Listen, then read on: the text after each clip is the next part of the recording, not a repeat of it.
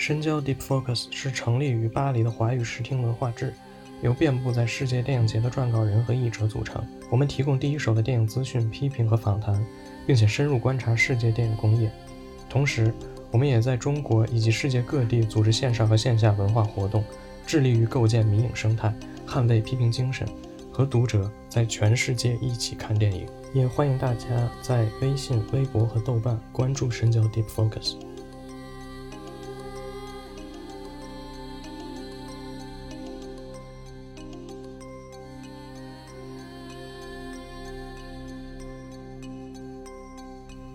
大家好，欢迎大家收听新一期的深交播客，我是主持人元首的秘书。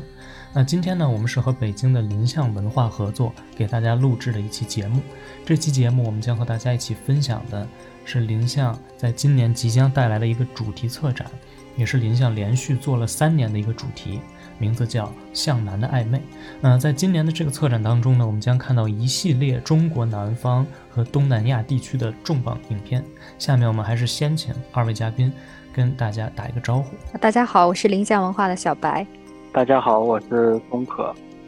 松可，你的你的论文是写的东南亚吗？还是你自己的兴趣是东南亚？呃，我兴趣是东南亚，然后也之后。想写论文也是想写东南亚方面的，然后我毕业论文其实写的是，呃，泰国新电影这块儿。哦，就是写的泰国对吧？那真是碰到腰眼上了。那你就是你你现在看了得有多少泰国新电影啊？我觉得还应该还不少吧，就是很多涉及面，就是因为我也会找一些就是没有没有字幕的，或者就是英文字幕的，或者是。呃，很很小众的资源，因为其实东南亚电影都是很小众资源嘛，就是而且就是看这些片子的过程，我觉得也很有趣。其实你也可以认识一些，就是零星的有一些人，他就特别爱去搜集这些资源的人，然后以及我之前也有认识一个泰国朋友，他也是在当地学电影的，然后我上次去泰国的时候也见了他一下，然后。也跟他聊起一些，就是他们的电影什么的。我还问他说，那个他们上课的时候，老师会不会讲他们自己的国家的电影什么的？其实他他说老师可能很少讲吧，就也可能也不会讲阿比卡邦。然后就是我跟他说了一些作者，他反正也知道。然后最早其实也是他推荐我看纳瓦彭，然后那个那个时候还挺早的。呃，然后我那个时候也关注他。然后到后来，我我也有跟他说一些作者嘛，他他也觉得我看的其实蛮多的。他说可能比他们当地就是泰国人还了解这些作者，因为有些人他可能确实就是没有很多露面吧，就是有有一些，特别是那个纳瓦蓬之后有一些导演，他可能只有短片之类的。哎，那我有一个挺好奇的事儿，因为像纳瓦蓬，包括像大狗民的导演。都其实之前做过广告的短片，就是对对对，他们似乎我我不知道，就是泰国电影的这个发展是最早，啊，有一个专门从电影或者说这种长片发展起来的，还是说有有有一部分或者有像纳瓦蓬就是一个业余的，或者说他不是专业学电影的，然后慢慢从。这种发展起来的，特别就是广告对于他们的电影的发展有很大的影响吗？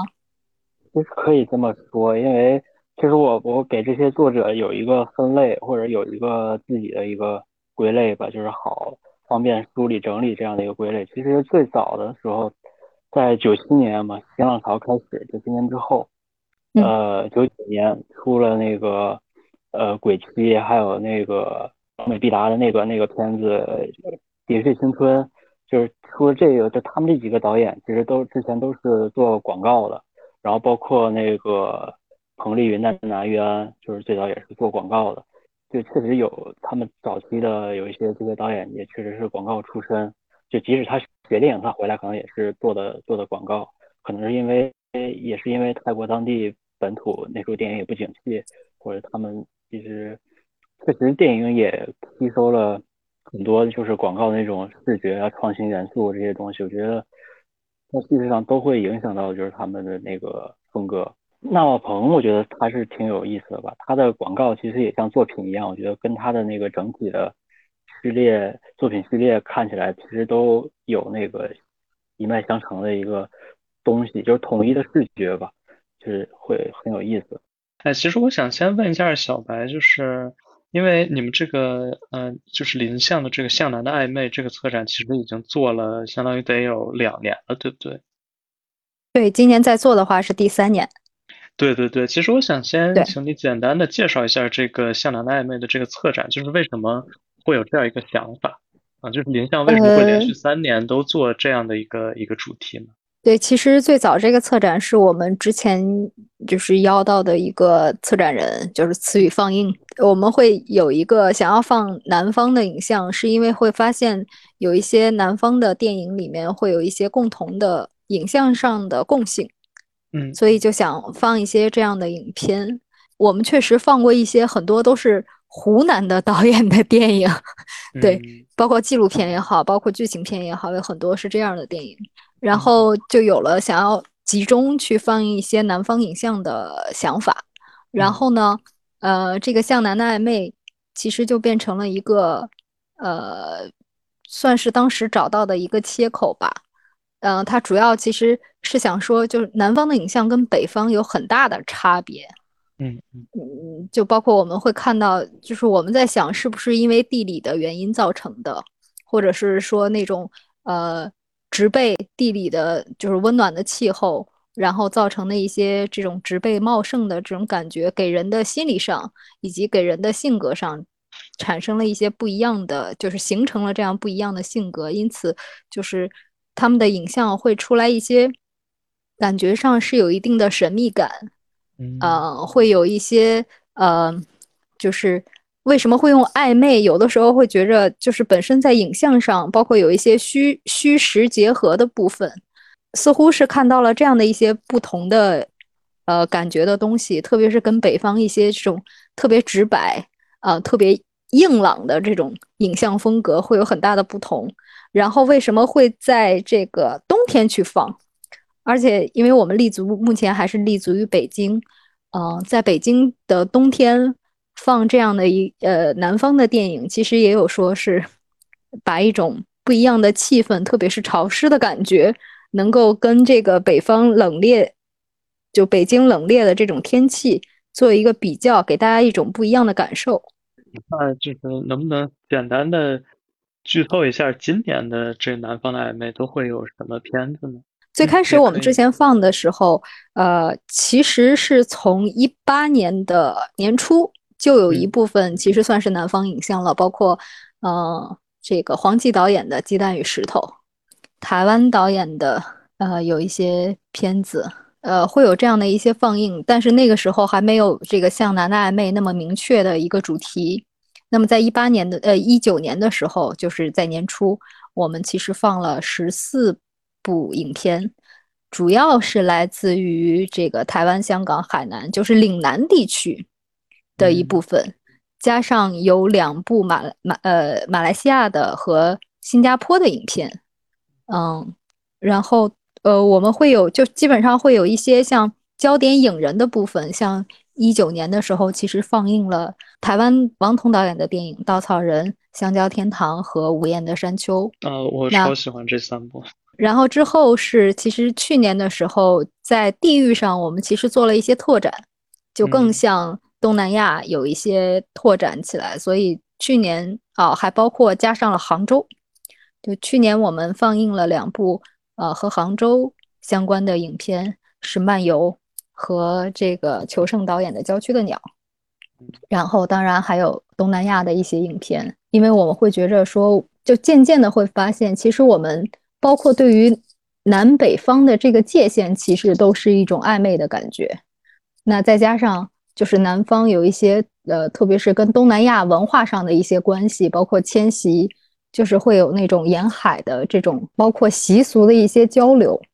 因为它其实涵盖了呃，我们说有可能有农耕、有土著的文明，然后包括有海，就是海沿海的文明的这种交融的发展，所以本身里面它呈现出来的这种状态都是一种万花筒和多彩多样形式的。比如说像这个江南的部分，像岭南的部分，以及闽南的这个部分，其实它都有相似的地方，又有不同的地方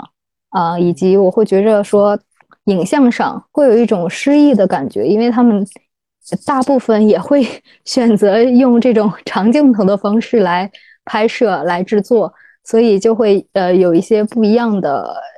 感受和体验吧。去年还有东南亚的片子会比较多，因为去年我们跟这个马来西亚的 C Shorts 短片展映，呃，短片节做了一个呃合作，所以就放映了两场他们选择出来的整个东南亚的一些优秀的短片，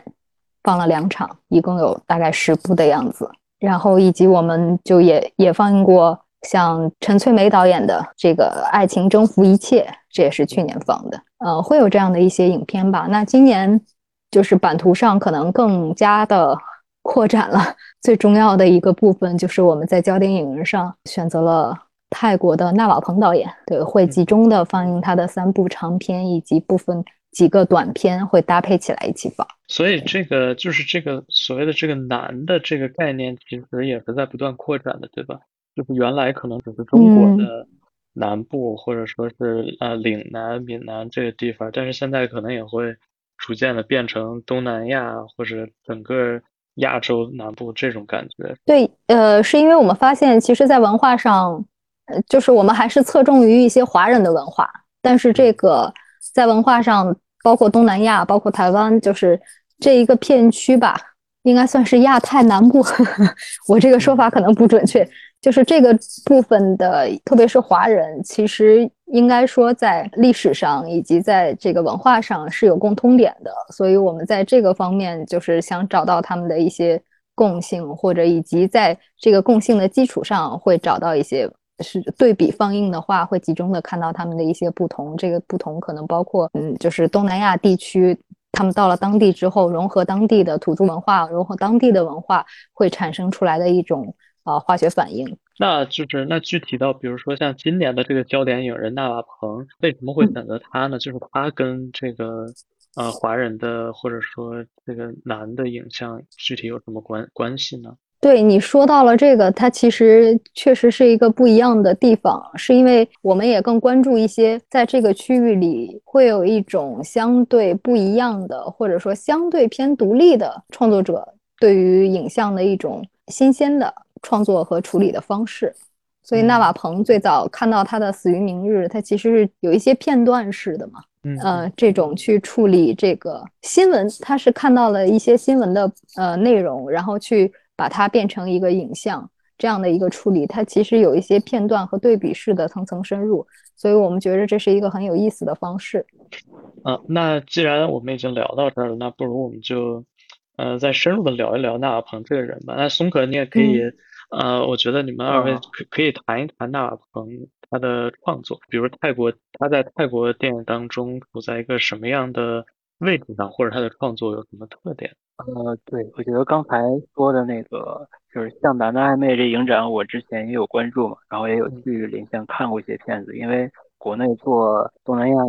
影展的或者是关注这些作者的其实不多。就我之前有看那个《我身记忆》嘛，印印度尼西亚那那部影片，然后也也有去看 C Short 一些影片，然后我还就也有买过他们那个出版的刊物嘛，就是阿良做的那个五本，啊五本。也有看他们对他们那做的杂志，其实就他们可能基于那个大荒电影，然后嗯，就是到现在可能陈启梅现在也做一些主演演员之类的这样的角色。呃，就反正我觉得那个刚才，呃，小白解释的那些，我觉得就是也是比较准确的吧，就是一个暧昧的、模糊的一个概念。就现在我觉得比较流行，都在谈那个什么全球南方或者是一个泛南方的一个概念，就是没有，因为其实说起这个南方本来可能就会有一点暧昧的或者有一些模糊的东西在里面，可能说远一些就觉得，就不管是这个。呃，东南亚或者是南洋也好，就各种风味，其实开始都是模糊的、不准确的，都是后来我们才把这些人为的去划定这些区域。可能东南亚有十一个国家，然后东盟可能它只包含十个国家怎么样？就是其实有一些版图地域它都是比较模糊的一个，所以我觉得，呃，怎么说，就是可能会有一个这种泛南方的一个一个一个概念吧，就特别是我们这边的一些青年作者这些影片，其实之后可以再谈他们之间，其实我觉得有有很多。就相似性还有关联性在里面，其实就是很有意思的一个现象嘛。说到那个纳瓦彭，呃，纳瓦彭对，其实就是基于就我认识一个泰国朋友，他最早推荐我看那个纳瓦彭，看了一些他早期的三十六是最早看的那个那次，我觉得是我最喜欢的他的一部电影，包括后面看他的这些片子，我觉得我也是比较喜欢三十六的。然后还有一个那个恋爱诊疗中有一。点商业元素的那种感觉的轻喜剧的这种这种影片，因为他早期他也是做那个呃编剧，也做一些商业片的编剧嘛。是他他最早是在那个泰国比较有名的一个就是电影公司，就 GTH，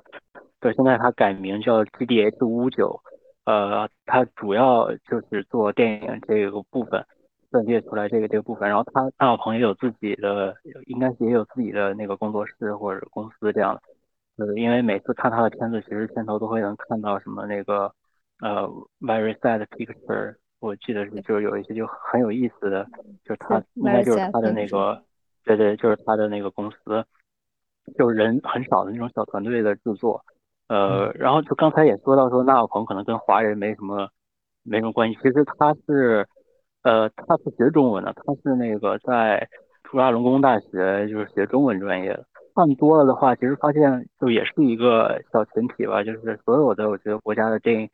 电影行业，其实你看来看去，可能里面就是都会有彼此都会有联系。嗯，像那个他的那部三十六，应该就是迪亚萨拉给他做的制片，然后迪亚萨拉也是拍过那个奇妙小镇。然后他迪亚萨拉其实是是那个有中国血统的，就是华裔，算华裔。然后就是其实，嗯，有有很多人之间就还是有很多奇妙的联系吧，就会有这种这种元素，中国的元素在里面也是有。纳瓦蓬其实就是其实很显而易见吧，就是爱用一些嗯什么拼贴的元素啊，然后实验有点跟那个媒介，然后图片啊这些去运用。结合有点，其实有点新媒体艺术的那种那种叙述方式，但其实他本人就应该是一个重度的，呃，怎么说，互联网用户吧？他在各种社交媒体平台都一天可能要发好几十条那种感觉。就我 FB 有关注他，Facebook 看，感觉每次都能刷到他，就是呃发好多，我就就感觉非常活跃于网络的。然后他也特别能关注到当下年轻人的一个。兴趣点吧，然后以及痛点，我觉得他都能比较敏锐的去抓住，然后能产生一些共鸣。就是他之后创作的，你像那个《于明日》也好，还是新的那《时光机》，其实我感觉大家可能都会在生活中，年轻人会遇到这些问题，然后也会在网上发这些东西。然后像那个《玛丽真快乐》，他不也是用了四百条的那个推特上的推文，对，然后再。进行一个剧本的创作，我觉得他就是一个很怎么说，就是很接地气的这样一个作者导演吧。因为之前确实是按照就是所谓华人呃有一些华人区或者说华人文化能够触及到的地方去去拓展出的呃像南南妹，或者说最早我们是基于华人或者说基于中国的南方，然后慢慢的拓展出去，其实也有一种反反向的交互，就是。呃，当华人或者说当我们慢慢的移民过去之后，其实跟当地的人以及当地的文化进行一个交流，它是一个呃互动的关系，所以就慢慢的就不再限制于说我们只关注一个华人的导演，或者是只关注华人文化的一些影像，所以也就会有像今年的包括泰国的影片，像纳瓦鹏刚才提到的，今年我们会放映他的三十六，也会放映《玛丽真快乐》。嗯，对，还有一部是《死于明日》，对我我已经算是剧透了。对，这一次会放这三部影片。呃，松可说的挺好，就是纳瓦彭确实我们关注到他，是因为他确实有一些实验性的呃这种创作的方式和创作的灵感。当然，这种重度的互联网互联网用户，其实他的这几部影片都反映多多少少都反映了一些这样的方式，因为他的影片创作几乎都是相对短和碎片化的。《玛丽真快乐》是四百多条 Twitter 改编的，呃，或者说有这样的创作灵感。《死于明日》其实是根据无数条关于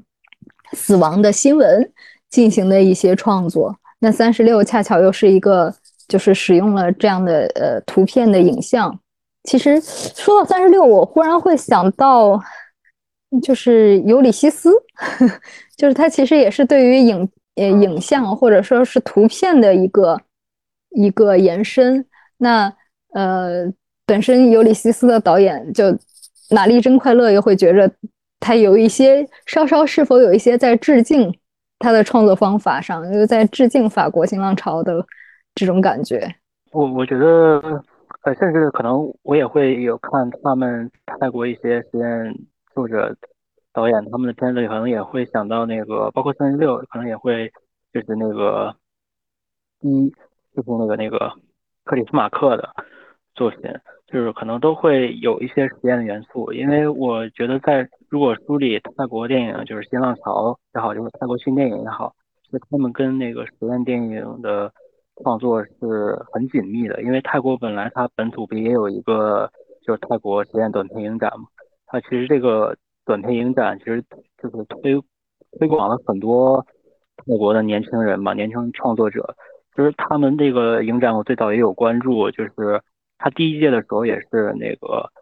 属于泰国新浪潮的旗手吧，就是云战彭丽云战拿元，就是也是他给那个影展做的海报。然后之后他们也有做那种马拉松放映，就是他可能打破这种策展的概念，他就是所有投过来的，所有创作者投过来的短片，他们都会进行放映，然后就是一直放映，就是你可能就会来看，然后也可以走掉怎么样？我觉得这个他们的所有的这种理念，就是创作的这种活力，我觉得都是怎么样？非非常欣赏吧，我觉得也非常向往的时候那那种比较有活力的一个创作。氛围，我觉得这个影展可能就会，呃，让他们关注到这种媒介的交互以及这种实验短片这种创作，可能也会影响到他们自己后的就是创作吧。我觉得在最早的时候，呃，像有些就是泰国当地的有些大使馆，包括那个歌德学院，他们其实也有一些培训班，也有做一些这样的实验电影的培训。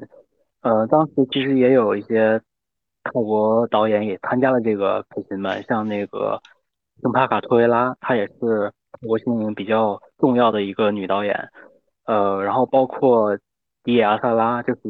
给那个三十六做制片的这个导演，他也有参加这个。就其实他们是有一个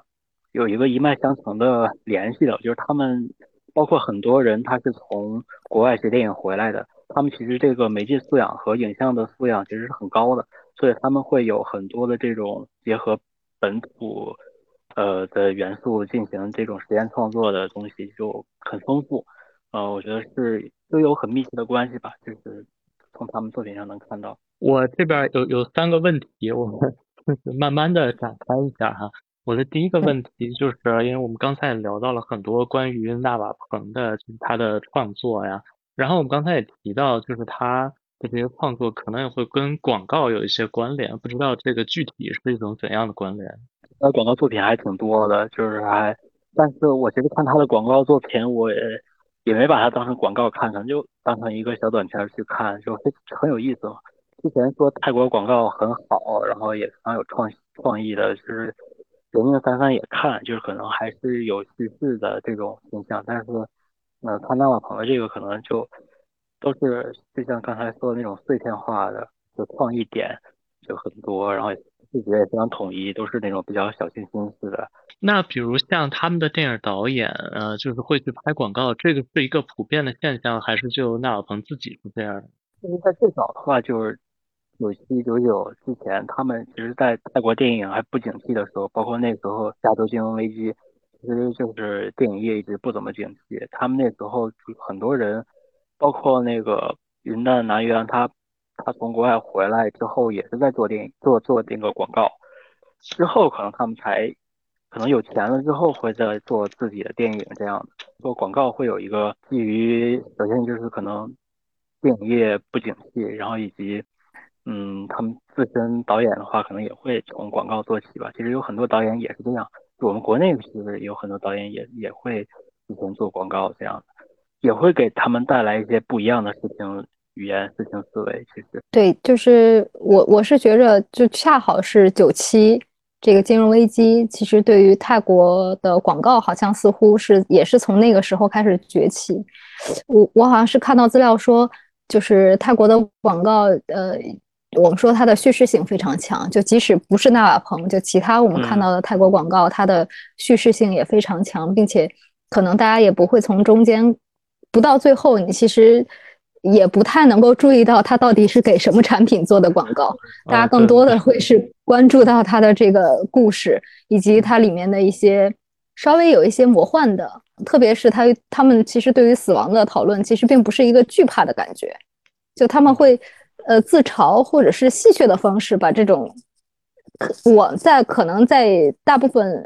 部部分情况下我们看来可能很悲伤的这种表现的时候。他们是用这种较为轻松的方式去展现的。呃，我记得说，就我们这一次还会有一个，就除了纳瓦彭之外，还会有另外一个叫呃韦西沙赞纳廷的导演的片子，叫《大狗民》。那 这也是一部，就是感觉上会比较对，也是，并且这个导演之前也是拍广告的。啊。对，那怎么会选选他的这一部呢？这又说回来了，其实有一些我们会呃，在这个展现我们说南方影像有一些民俗的部分，其实我们觉着，特别是岭南或者是闽南的部分，我们会有比较传统的民俗还被保留下来，这可能也和这种遮蔽的地理环境有关系，因为嗯，就是好像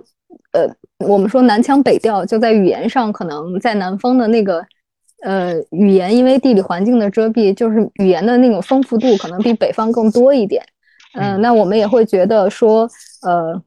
就是我们的每次影展、三次影展，其实都选择了一些稍微跳脱一些的，就是似乎不那么正统一些。我们说是纪录片也好，或者是剧情片也好，它都是一个比较特别的存在。那呃，比如说第一年的时候，我们放映了一部广西的影片，叫做《白蜻蜓》，嗯，就是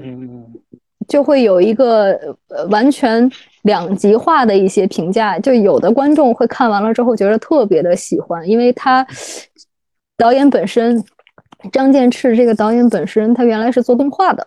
那他做了一些这个这个影片就完全不像是一个我们说。比较比较直接，或者我们时常看到的那种叙事方式，包括他用呃同样一个演员演多个角色，这本身也造成了一种大家觉得一种恍惚感或者一种暧昧的感觉。然后他那个故事又是一种跟梦境似乎有一些相关，就是真真假假、虚虚实实，大家感觉不到的，所以那呃就是很模糊的一种感觉。所以那是呃那一次影展当中，我们觉着是一个。可以称作为神片的一个影片。那去年的时候呢，其实又是另外一部是八卦的片子，那也是一个非常非常独立的，用 DV 拍摄的，拍摄了一年，就是每天导演晚上出去去拍摄一个非常非常低成本的影片。就是会有会有一种，就我们会找到一些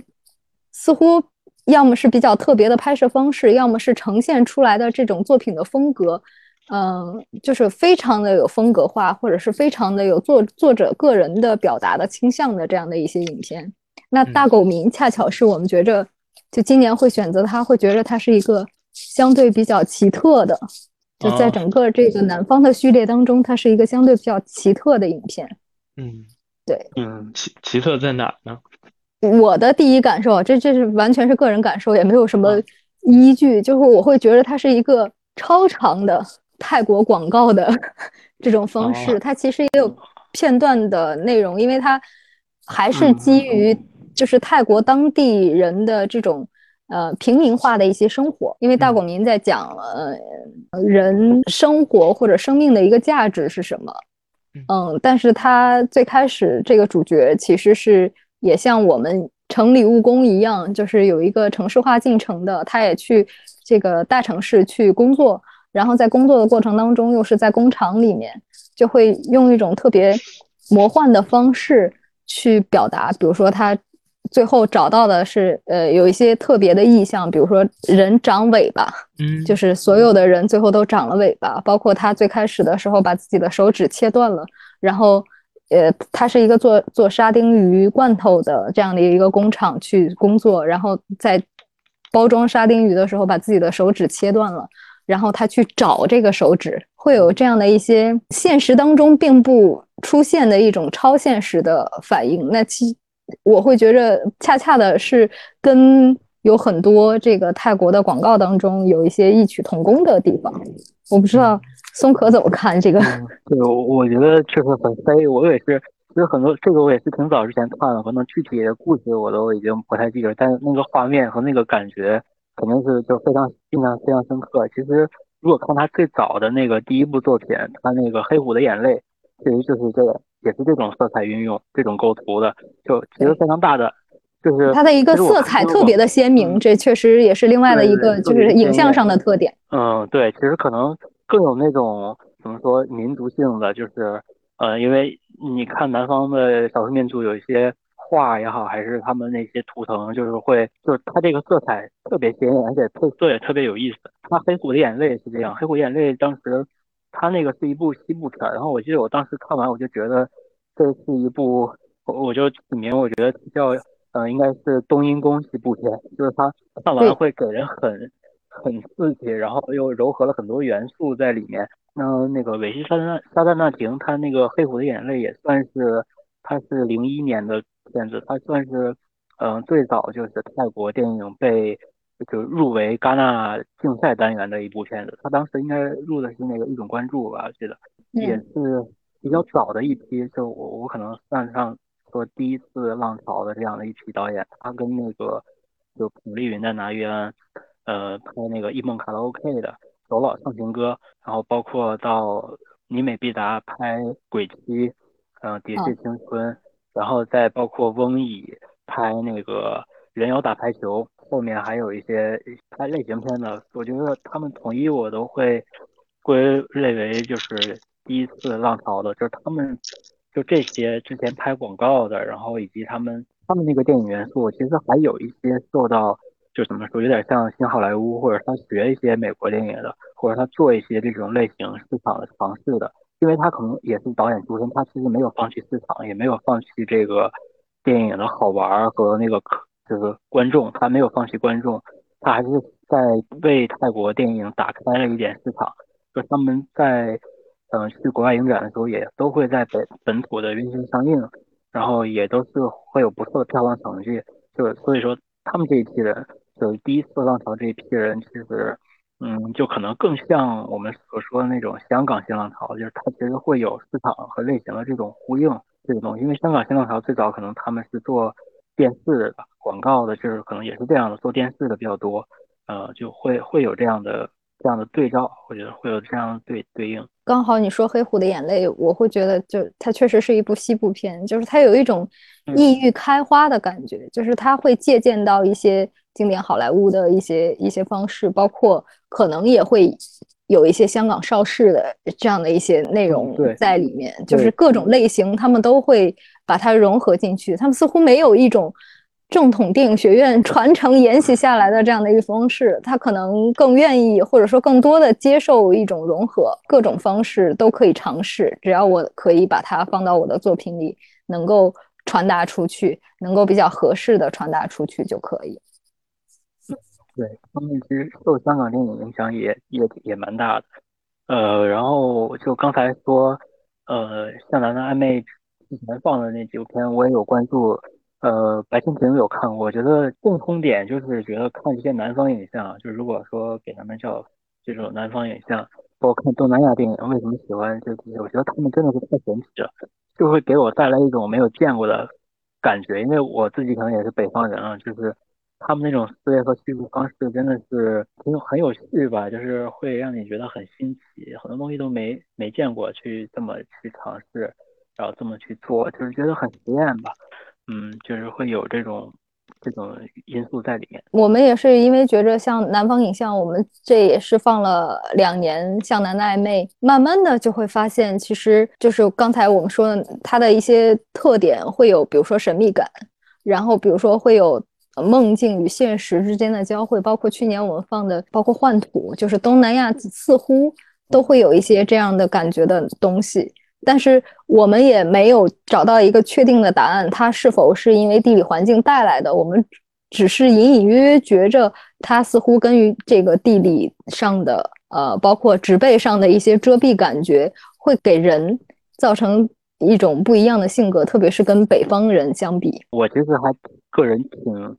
就是喜欢去这么划分，按地域去划分。电影或影像的，因为你像东南亚电影，或者是不管是以国家命名还是以区域命名的电影，像东欧电影啊，什么那个拉美电影这样，他们我觉得都属属于一种区域研究吧，区域的一种划分。其实有也可以说这种是一个怎么说伪命题，或者是一个没有系统化的这样一个划分。但其实我觉得是嗯有合理性在里面的。就我前一段也看那个一个日本哲学家叫那个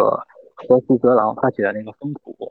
就这本书叫气候环境不同，然后以及那个人的性格也好，还是这个人种人群，他们是不一样的嘛。其实这是肯定的，肯定是会这样的嘛。就是你在哪生活，以及你的感受、性格什么都会有很大的不一样。就可能他觉得像那个东南亚地区、南亚、东南亚这种季风气候、热带气候，他可能人就会有一种这种懒散的，或者是有一种这种比较逆来顺受的，比较。这种性格的，可能沙漠地区的那种，他觉得就是可能会，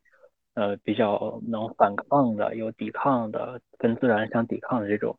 这种性格。其实我觉得，就反映在影片里也好，不管说植被、气候、环境，呃，风土，我觉得这些都会影响到就是影片的整体一个风格或者风貌。我接着问我的第三个问题，就第三个问题，刚才其实也部分得到解答了，但我还是想更再就再问一嘴，就是其实我不太清楚这一波泰国导演他们的市场如何，尤其是在泰国本土，啊，就他们在拍片的时候会考虑这些市场因素吗？他们受众是谁呢？就他们会考虑这个问题，或者说现实情况下他们受众是谁？是年轻人吗？泰国本土的票房如果来看的话，其实基本还都是以。国外的大片为主吧，就是他们本土的这些艺术电影，其实真的可能是范围更更窄吧。除了国外的，然后他们本土的那种差异性、城乡差异性是很大的。其实，在他们电影里面也能很清晰的看到，特别爱去关注这个城乡的差异性的这个问题，以及城市化呀，还有现代性啊这些问题。其实，曼谷主要的这些艺术片放放映都集中在曼谷了，呃。之后周边的地区就其实就可能更少的人去关注这些片子了。嗯，像阿里塔堡好像也有也有说过这个事情，他好像也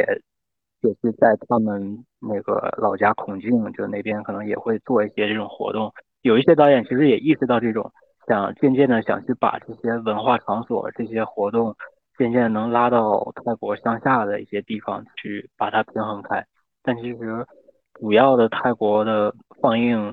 艺术影院的放映都集中在曼谷，因为我我也有朋友也是，他他现在在曼谷上学，就是刚去。然后我之前也有关注一些就是曼谷当地的影院，他前一段也是在去那边的放映场所去看他们的活动。前段做王家卫的回顾展吧，就是有像那个嗯有那个 Bangkok Green Room，就是。有他们像一个酒吧式的放映，那个可能一边是酒吧，然后那边是放映的。他们去年我有关注，去年还放什么地久天长啊、热带雨啊这些，他们都会放的。然后包括去年有去了一下那个泰国电影资料馆，他们也在放《大象席地而坐》。就是其实整个亚洲的地区的这些艺术电影，其实都嗯有可能是有一个艺术电影小市场的，这都会流动的去放映。但是其实曼谷的话，呃，放映场所其实。也不是很多，据我所知，可能就这些，还有一个什么叫那个哈斯什么，这个这个我名字忘了，反正就是有有一些这样的艺术影院的放映场所，包括还有呃 SFC 影院，它也会就是定期放一些那个艺术片。我记得当时我去的时候有看，就是柬埔寨的一部片子，就是它有一部新片是贾樟柯做的做的监制，他们公司做的监制吧，做的制作，什么叫《再再见白楼》？呃，对，这个纪录片叫《再见白楼》，就是很多这些东南亚导演、新新导演、这些年轻导演跟国内的联系，我觉得也也慢慢多了起来吧。那我比较好奇，就是他们泰国现在的电影走电影节的情况如何呢？因为好像在电影节上很少能够见到泰国的电影，好像还是以就是中日韩这种居多，是吧？啊，不知道是是选片的视野的问题吗？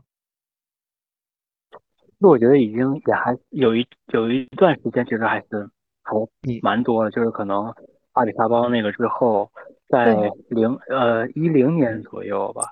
那个时候的就是外国影展的泰国片还是有一些，而但是而且风格有点趋同，就可能阿里沙邦之后，对，都是这种神秘主义的这种。对，可能都会讲神秘主义。因为刚才那个小白也说了，就是咱们神秘主义这些南方的影片的特点，其实也有很多人诟病这个东西，觉得可能导演越来越，嗯，去同化了，越越来越把这个弄得故弄玄虚了，这种感觉。其实，嗯，有一些影片可能是会确实有这种，是有这种感觉的。包括，嗯，泰国电影里面可能也会有。也会有这样的感觉，他一看就知道他明显的在继承谁的脉络，在学什么。但有的其实大部分吧，我觉得他还可以归类为一种，就是共情，就是民族共情。就我们的这边的导演，其实南方导演，他们所生活的区域跟东南亚、跟南方这个，其实他们是不管在地理也好、历史上也好，其实都是有联系的。就当这些导演看到这些东南亚的电影，他们是有一种。共情的，他们可能会不自觉的就会受到影响，就不是说刻意的去学模仿，知道吧？他可能会，嗯，就其实有的时候可能自己可能也会有这个想法，然后只是说他可能不自觉的就会有这个叙事，这个影片拍摄的这种感觉，就会受到他们的影响。其实也我觉得也不是说要去学什么的这种。呃，其实说到这儿，我想起去年就是呃呃大黄电影我们合作的时候，C Shots 那个影展，呃，当时我们做了一个映后，策展人其实过来了，他其实也讲到说，嗯，这似乎是一个矛盾，或者是有有一些些，就他们也在就是想要摆脱掉阿阿比查邦带来的这样的一些 影响，是因为好多，特别是到了电影节之后，就是一一一到是泰国，甚至是东南亚。整个这个范围之内的一些影片，大家都会不自觉的去联想到阿比查邦，但是他们其实也有很多不一样的表达跟方式，比如说他们对于呃就是多种宗教的这样的一种探讨，包括呃不同的一个拍摄的方式跟手法，其实他们在创作的过程当中并没有去要刻意的去模仿也好，或者是怎样，就是只是自然而然的出来了之后。但是可能因为呃阿比查邦在这个三大上面，或者说在戛纳上面会有会得到的这样的一个关注，让让泰国电影或者说让东南亚电影呃被世界所看到，所以大家就会有一个嗯先入为主的这种观念吧。我觉得好像最早日本也也似乎有过这样的一段时间的摆脱跟抗争的感觉，就是特别像黑泽明。出来之后，后面后续的很多的影片，大家都会去联想到黑泽明。嗯，这个其实是观众上也是有问题的，就是其实有些导演真的他是不一样，但是可能表面上看差不多，就会感觉是归为一类。像我觉得苏维查克邦的片子，其实就是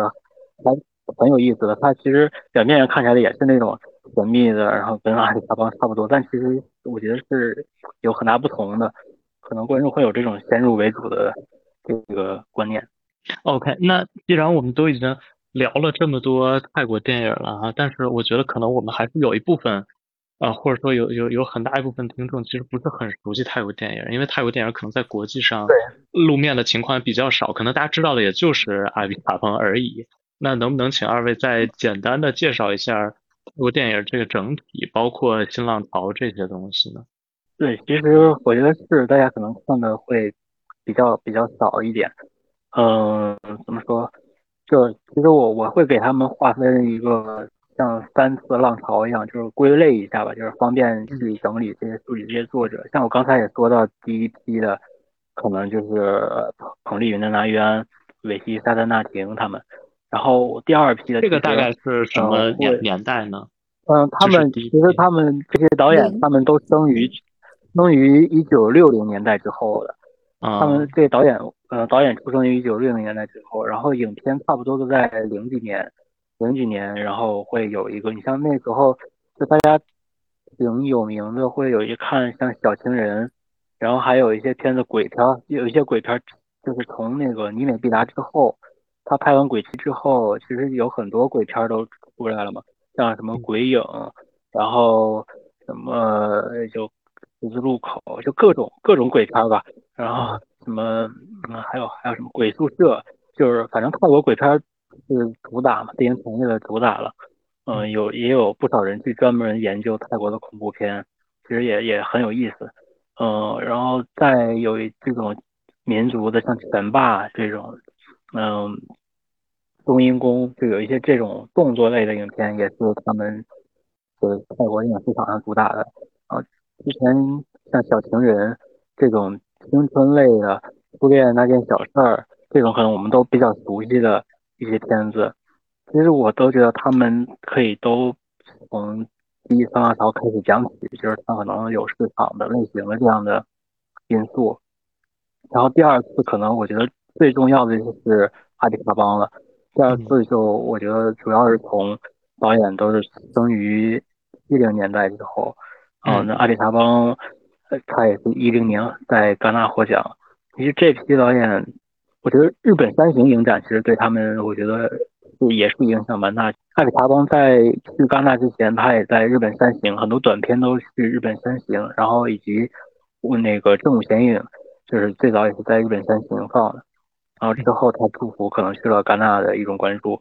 就之后嗯，包括平帕卡，然后还有一些泰国导演，其实也都。参加过日本三型影展，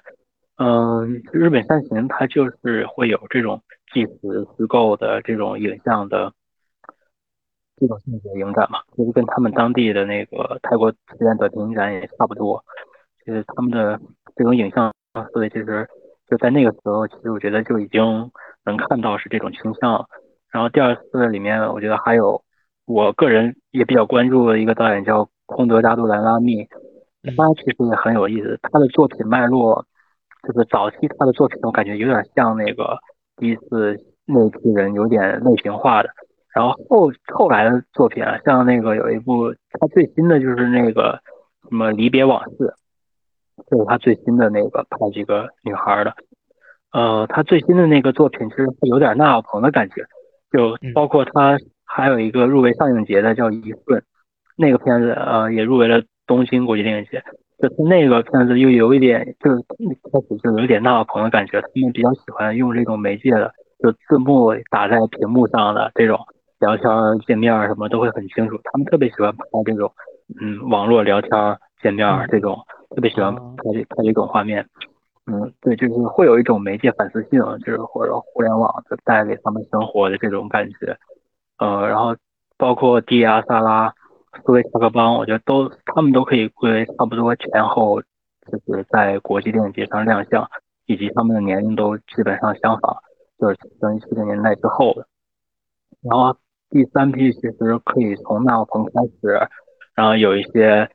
甚至有一些嗯八零后、九零后，九零后也有一些像那个。朱莱亚农、西里鹏，他其实也是可以关注一下，因为之前看那个北京国际短片联展时候会有放一些他的短片。他他其实像之前拍的那部《十年泰国》里面，他有一部他的短片，他跟那个迪亚萨拉还有阿比萨隆他们一起做的这个短片。然后还有其实这个因为泰国作者名字很长，就是有很多都没有翻译嘛，我也没有进行翻译，就是他们可能有一些。其实也参加一些洛加诺的影展，鹿特丹，其实鹿特丹是最扶持泰国电影的，很大量的这些导演都是从鹿鹿特丹出来的。嗯，对，就是今年的那个鹿特丹主竞赛也有一部泰国片嘛，也是一部黑白片。嗯嗯。然后像平遥，现在平遥有一部那个《福分》，就阿朗潘，啊，他也是也也可以算为他的年龄好像是比较大了吧，但是我觉得他也可以归就归类为那个阿比萨邦之后，其实会受点他们影响的，就是这一批导演。然后有一些作者，像那个索波特。呃，就他纪录片，嗯，什么纯粹的铁道旅行，然后还有他还有一个新片，就是好像阿比查邦也给做监制吧，就是他们都会，嗯，跟这些前辈会有一些联系。对我觉得，就是他们可以算为后后生吧，就是新生代。嗯，主要就是一个这种梳理。嗯，所以就是他们代际之间会有一些共性吗？还是只是说就是他们在？呃，出生的年份上，或者说产出的年份上，会呃会有不同，会有不同。然后就像我觉得像阿里沙邦他们那个时候，其实你可以，我觉得可以理解为他们其实跟台湾新电影差不多，就他们的方式，因为他们确实在阿里沙邦的时候之后，他们其实受台湾新电影影响也也蛮大的，像阿里沙邦受蔡明亮影响，嗯，就是其实。就还能看出来，他们比较爱关注的是边缘群体，呃，性别、少数族裔以及一些民族问题、后殖民，就这些话语，包括一些长镜头的方式、记录的方式，其实，嗯，都算是他们比较有共性的。呃，那之后就是第三次之后，像纳瓦蓬开始，他们就会比较注重媒介，以及注重这种就是互联网新媒体。这种感觉更多一点，就是我觉得他们可能会更就是往实验啊，以及嗯这这些方面探索。第一代可能就更接近于类型片，是吧？比如恐怖片儿、爱情片，类似。嗯，对，会有这样的感觉。其实这种只是一个笼统的划分，他们西部其实还是有一些差异，就是因为有一些人他可能他出道的比较晚，呃，就是我我最近有关注一一个导演，他可能。他是六零年代生的，但他可能在一零年才拍他的第一个作品，就这样了，就有很也有很多这样的，就反正就很有趣吧，就是就是这个只是一个大的一个一个方向上的划分，嗯，对，就是他们会有共同点，对，这样的。我我是想说，是不是这是这是我的一个疑问啊？听听宗可刚才介绍，就是否说其实他们跟当下就是。每一代记忆当中的当下的连接都是非常紧密的，就是即使他们是有一些实验的感觉的，但是他依然会参考到，比如说或者说关注到观众的需求，有没有这样的？是这是我的一个疑问。像纳瓦蓬就更多的是一个青春片的一个一个方向上，我是不是可以这样的去理解跟划分？呃，对，也可以，我觉得也。这个是可以，就是说他们内部的联系也是比较紧密的，是吧？我觉得是这样，就是他们其实现在来看，虽然说因为也其实也时间也挺短的，就是只是说方便去梳理作者的话是这么划分。其实他们之间确实也有合作的，那我朋友片子和看他们其他的片子都会发现，这个就彼此之间是有是有联系、有合作的。可能有的呃老的老的人就出现在这个年轻的。导演的作品里面做演员了，要么去做监制了，要么去做什么别的东西了。就是我觉得他们其实之间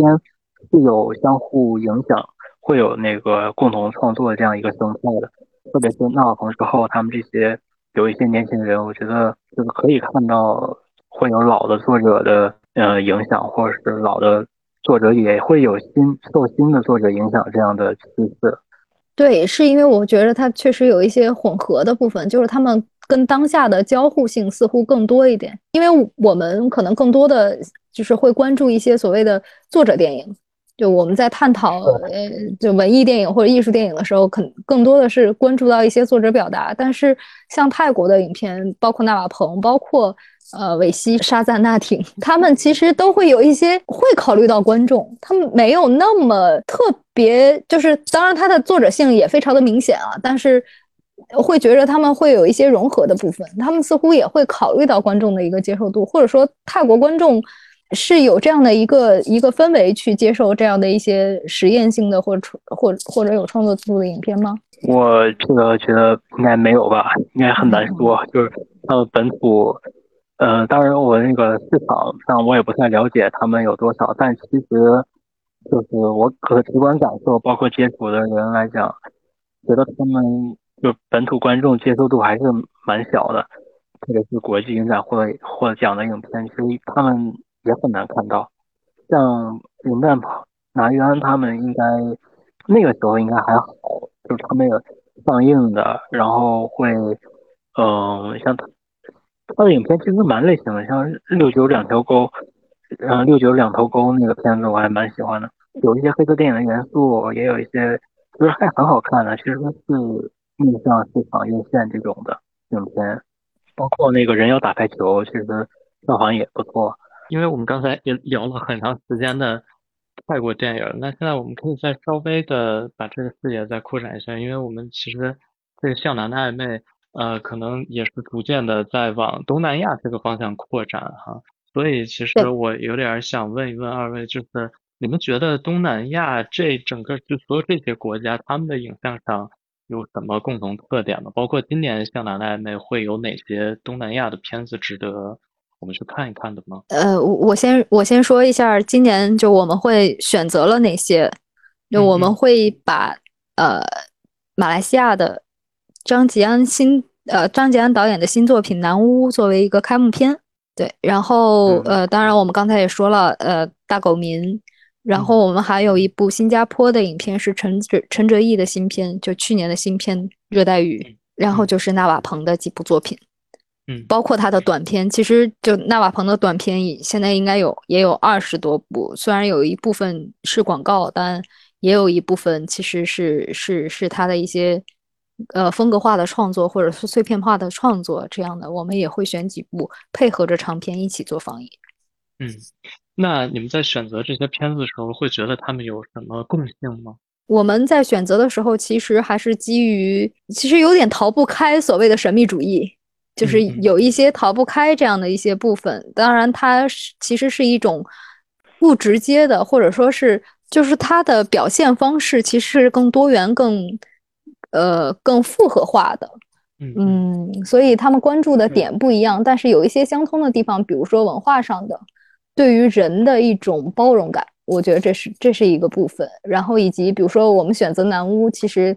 它的这个主题也是。跟我们岭南或者说呃这样的一些南方的一些文化习俗是有关系的，就是有有相通性的。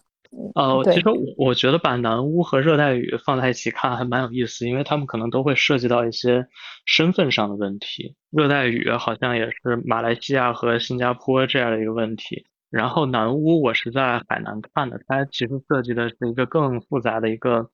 呃就是身份认同的问题，就是可能马来就是。呃，就是因为他讲的其实是一个有点、有点、有点灵异的故事，一家子，然后有一个丈夫，然后这个丈夫有一天就是因为他家里敲了别人一面墙，所以他那个丈夫好像也也我不知道怎么回事，好像是被诅咒了。然后完了之后有一天他就开始突然就开始各种呕呕血，然后 就是呕出来的全都是铁钉子，然后就是他妻子就很很着急很难受，然后他就各处去求神拜神。然后，因为他他当地有一个拿督公，然后他就先去拜那个，然后后来又去拜佛，然后就反正就各种拜，最后发现就是就是他其实不知道拜哪个，不知道哪个灵，就是他看上去可能是一个恐怖片儿吧，他大概是那么一个感觉，是那么一个架构，但他其实是在借这个，也是在探讨一个身份的问题。我觉得可能东南亚在这个身份问题上有很多就是相似的探讨。对，确实确实是这样，就是。比如说像热带雨，就是包括华人下南洋，呃，本身他们到了一个新的地方，就是整个的一个移民的环境，或者说这种迁移的环境，就会带来一种身份上的认同，以以及与当地文化的一种融入，其实就是一个身份的认同感，或者说是身份的呃找寻，或者说回溯。我觉着南屋有，就是热带雨其实也有不少，就是它是一个多元文化的碰撞，更多的是。对，就是他那个妻子最后又回到自己家乡，好像就是什么都没得到，一种很失落的一种感觉。对，然后好像之前是不是林相还放过赵德胤？我记得放过他一个，放过一个一个挺大的一个回顾。是是我们把赵德胤当做一个焦点影人，呃，整个的放了他当时所有的影片。对，那个是《向南的暧昧》里面的一个一个一一个。呃，不算，是一个呃焦点影人，因为当时是把他请过来，就是每一场都做了映后，就是也放映了他非常不太能让人忍受的，就是那个纪录片。呃，挖玉石的人，我还蛮喜欢，就他那些片子我还都挺喜欢。对，这支歌那是哪年啊？我呃，一八年，一八年的五月份，这是我到临巷做志愿者的第一场活动。啊，对，当时呃，就是我其实当时啊，我当时印象很深的就是，我觉得赵德胤他的作品也有非常强烈的就是这个认同的问题，因为他本身就是一个缅甸华人。就是他在身份上既不属于中国人，然后在缅甸也比较受受歧视，因为他毕竟处在那个边界的那个地区，然后他们可能当地的经济状况不太好，又得去台湾工作，然后到了台湾又是二等公民，所以他经常会涉及到这这样的一些一些探讨，而且可能他的影像上也有一些呃南方影像的这种感觉吧，因为他本身他的创作其实缅甸也在也其实涵盖在这个。东南亚的范围之内，包括他创作目前创作的这个地方，就是台湾，其实也是在我们的这个范围之内。因为我们今年，呃，就是《向南的暧昧》，其实也涵盖香港、台湾的这样的一些影片。今年也会有呃台湾的影片《热带鱼》和《南国再见南国》。嗯，对，和《南国再见南国》这一部对吧？嗯，对对对，侯孝贤的这一部，就是会有这样的一些，因为因为你说，我觉着从闽南。到岭南，就整个呃沿海的地区，其实大部分的人下南洋，其实都面临着身份的这样的一种认同。我觉得南巫，我记得我呃这就没看过片子，但是我看了导演的一个映后，就你刚才说的那个部分，它确实是里面有一些呃是下降头的，嗯，他是在在在讲述一个下降头的，但是这个下降头其实又跟我们贵州云南。方面的一些一些，就是文化习俗上是有一些共通性的，而且这里面的这个女女性，就是这个母亲，似乎也有这个从华人迁移过去的，她应该是先迁移到泰国，然后又迁移到了马来西亚，就是它它是一个串联的过程，就是它甚至不是某某两个国家或者说某两个民族之间的一个融合，而是整个南洋地区。这这一大片地方的一个生活习俗，或者包括文化上的一种融合。对对对，最后其实，在这个片子里，就是相当于这个女主角她被一个呃被一个呃算是就在在我的 感知当中算是一个女鬼，她被一个女鬼给救了。然后这个这个女鬼她实际上是是一个中国泉州来的公主。对对对对对，她专门讲了这是一个山神。对对对，但是就是在这个在这个片子的结尾，就是这个就这两个人，这个女主，这个妻子和这个泉这个这个泉州公主两个人坐在那个船上，然后那个泉州公主就跟他讲故事，然后最后就告诉他啊，这条呃就是就他们两个人在船上，然后在海里，然后他们就没有办法再往前，这个船没有办法再往前开了，然后那个公主就告诉他啊，这就是我能走到的最远的地方，就是你能很明显的感觉到。他的那种有一种乡愁的感觉，但是又一种没有办法再前进，就只就是只能困在这儿的那样一种非常非常沉重的关于那种身份的那种探讨。对，就是呃，那个映后上面其实确实讲了，最开始他想讲这个泉州公主的故事，是想要拍出来，但是因为预算不够，对他使用了这样的一个讲述的方式处理了这个这个这个画面。嗯，其实这你刚才也提到了，它有一个乡愁的问题，就是其实这种乡愁是，嗯，似乎是华华人或者说下南洋的华人，因为下南洋不是从现在才开始的嘛，就是历史上已经有很很长时间了，包括南巫马来西亚的这个这种会变成一个神话的传说，包括这个山神会是来自于泉州。的一个一个公主，其实就是这种历史的延续，或者说这种文化的交流的延续，已经有很长一段时间了。那整个的南洋其实都处在这样的一个多元文化交流的一个一个氛围之中。所以刚才说到的那个叫乡愁的部分，这是赵德胤其实之前的一些短片，包括跟呃那个呃陈翠梅一样，他们一起拍过一个短片，那个短片最开始的一个主题就叫原乡与离散，那这其实是东南亚国家人民之间的一个共同的共同的一个议题吧，算是就是对于对于自己身份的，对于自己故乡的一个找寻和认识。一个认同的方式，这其实是一个呃移民的呃这种文化传统吧？可能是因为觉得东南亚这个整个地区，它就是因为有殖民历史，加上我们其实在清朝的时候就下南洋，然后去那边有民族融合，包括很多就是他们那个种族都非常复杂，包括宗教信仰。所以说，我觉得这个地域是非常多元化的，也非常有意思。他们的文本特别有趣，嗯，就是对，主要就是像包括之前也很喜欢看那个赵德胤的片子，那也是会有这种，都会有这种身份问题在里面。就不管是他还是这个蔡明亮，还是马来西亚，什么到台湾，其实，嗯，台湾其实从台湾的视角看。的话，台湾其实他们蛮关注东南亚这些地区的创作的，嗯，他们自己也会去嗯写很多这方面的东西，然后以及做这些展，关注这些导演，包括金马，其实就是华人，他其实也是有这方面的辐射吧。嗯，就刚好，其实我们也也在关注，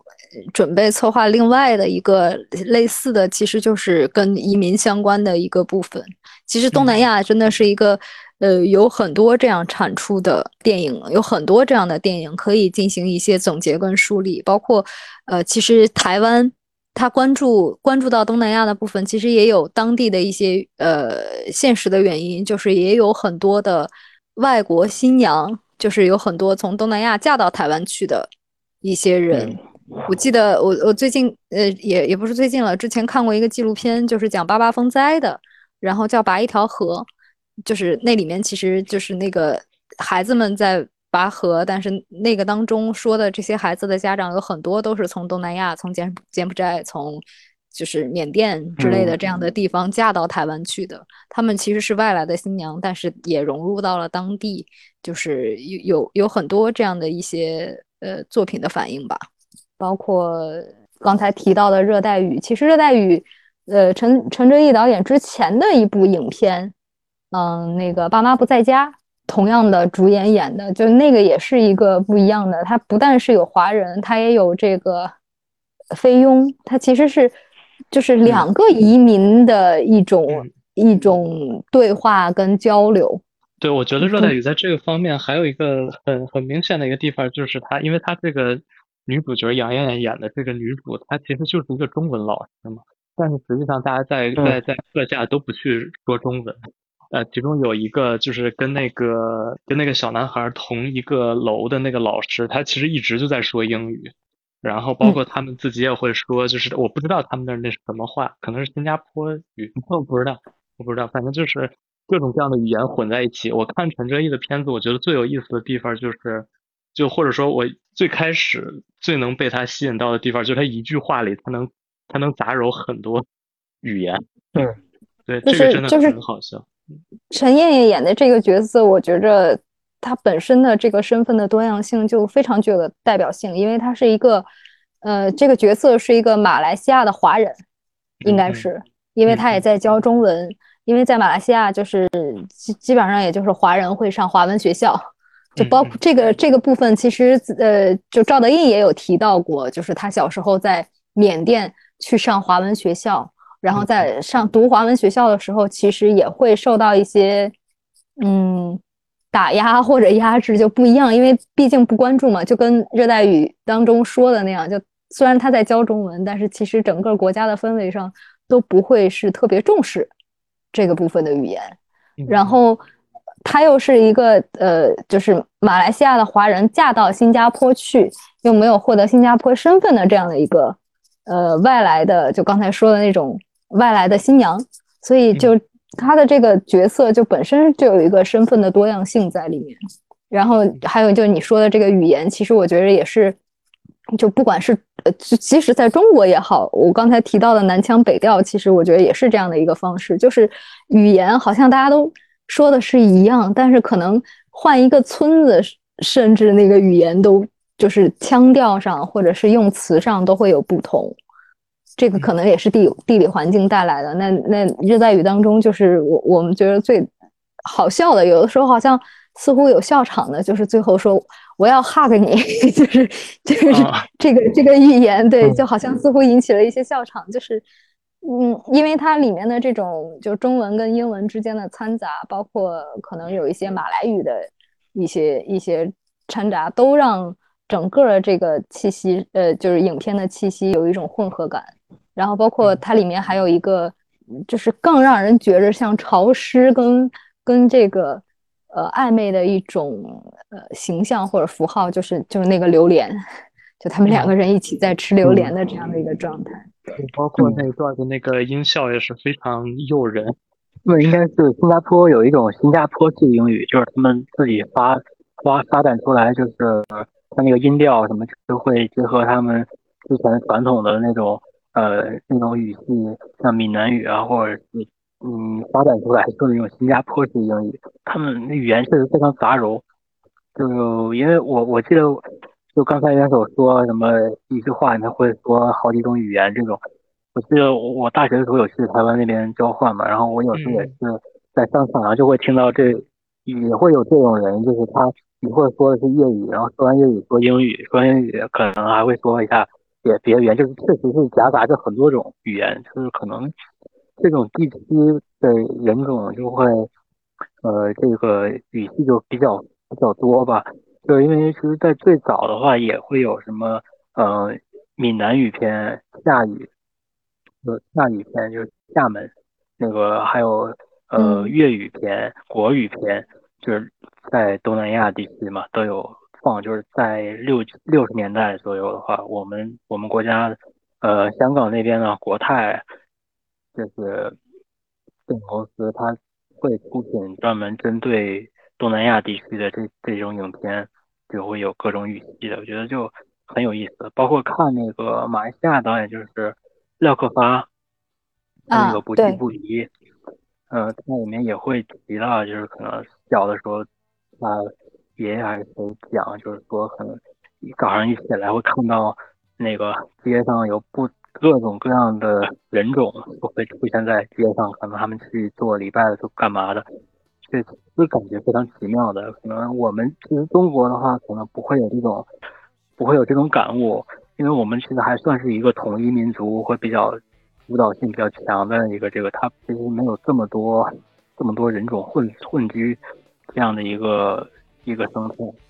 嗯，我我我觉着可能也不是因为人人种，就是其实，在南方，呃，语言的丰富度还是非常强的。就是北方相对来说，它的统一度更大，这肯定也是跟这个地理环境有关。因为要么是高原，要不是平原，就是属于北方就是靠吼嘛，就吼的传的很远。然后南方其实就就不需要不不会是这样，其实就是东南亚地区就。更多的这个中文其实还不是国语，其实应该是粤语。对，所以其实马来西亚应该是粤语、马来语，然后以及当当地的就是更更